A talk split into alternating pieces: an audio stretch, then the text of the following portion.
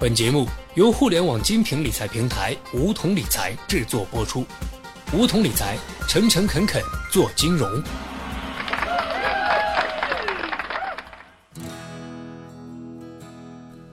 收听梧桐电台，掌握理财要领。大家好，我是梧桐小学弟。经济常识对于我们现代人而言十分重要。古今中外，许多忧国忧民的知识分子怀着一颗赤子之心。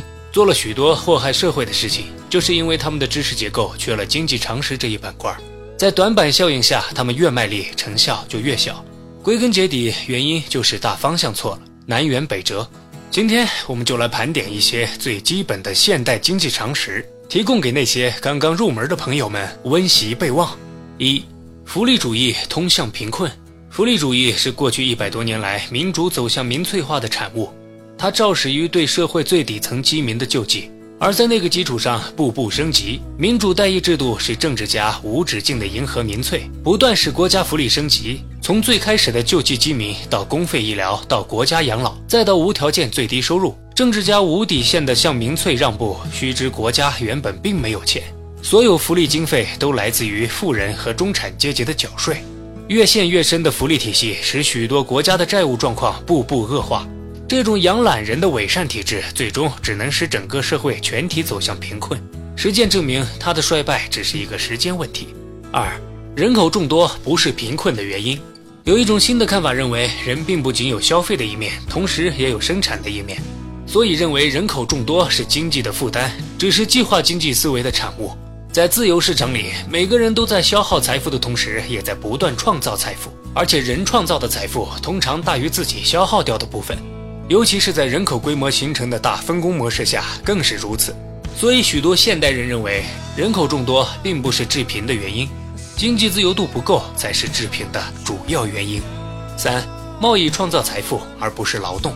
旧观念认为勤劳致富，也就是说什么都不管，只管劳动、劳动、劳动，辛勤劳动，这样就能致富了。新的看法则认为，劳动只是致富的其中一个环节，但并不是唯一的一个环节，更不是最重要的一个。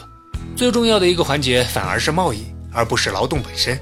举个简单的例子，有的农家产了一地的西瓜，没有销路，烂在地里，这一地的西瓜就不是财富，而是废品；而有的中间商有销路，在村里下个订单，几个月后，大批的西瓜就从地里冒了出来。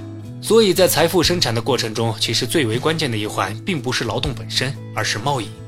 四，关税是致富的障碍。许多国家认为，关税是保护自己民族产业的利器。但这只是见其一不见其二，关税在某种程度上确实延缓了国内劣质厂商的死亡，但是却同时损害了国内众多消费者的切实福利。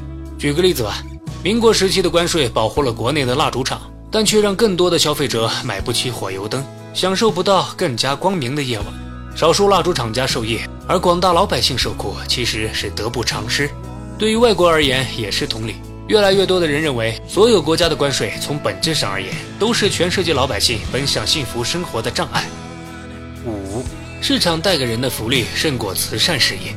老的看法认为，从事慈善事业的大善人们是老百姓的大救星，他们给社会带来的是正能量；而从事商业活动的老板都是唯利是图的小人，他们给社会带来的则是负能量。事实上，慈善家和企业家都是在给社会创造福利的人。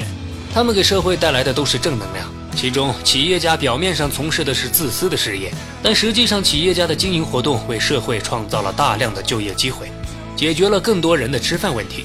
所以，如果我们从实际效果来看，企业家和他们所营造的市场给人们带来的福利，远远超过了慈善家给社会带来的那些福利。六，所有自愿交换都是创造财富。你有两瓶水，但是没有面包，你饿；他有两个面包，但他没有水，他渴。在交换之前，你和他都是受苦的人，但是你用其中的一瓶水换了他其中的一个面包，两个人都同时拥有了水和面包，同时解决了饥饿的问题。就是这么一个简单的交换，就是社会福利总量增加了。这就是交换创造财富的一个最典型的例子。推而广之，所有贸易最终都放大了双方的福利。所以我们说，交换和贸易是人类走向幸福的最重要途径，没有之一。七，私有前提下生产效率最高。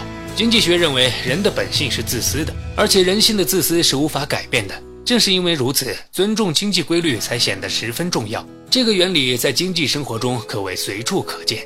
举两个最简单的例子：公交车司机脸色难看，而滴滴专车司机却服务殷勤；邮局人员态度嚣张，而快递公司的老板却礼貌得很。这是为什么呢？因为前者是为公家做事，后者是为自己做事。这就是几乎在全世界，私营经济都比公营经济更具活力，也更能创造财富的根本原因。八，商人是社会财富的主要创造者。人们一度认为底层劳动人民是社会财富的主要创造者，可这个世上从来不存在一个由底层劳动人民主导而走向富强繁荣的国家。几乎所有的富强国家都是由企业家主导的，因为企业家和商人他们是社会经济的发动机，没有了他们，所有底层劳动人民的劳动都是自给自足的零星努力。而企业家则将社会零星劳动力组织起来，集中到生产线上，开动了飞速产出财富的巨型机器。一加一大于二，这就是现代社会财富飞速增长的奥妙所在。九，小政府更有利于致富。通常认为，维护治安和维持市场秩序是一个政府的基本职能。除此之外，一般认为，政府对市场的干涉越少，市场就越繁荣。这不单只是在理论上成立。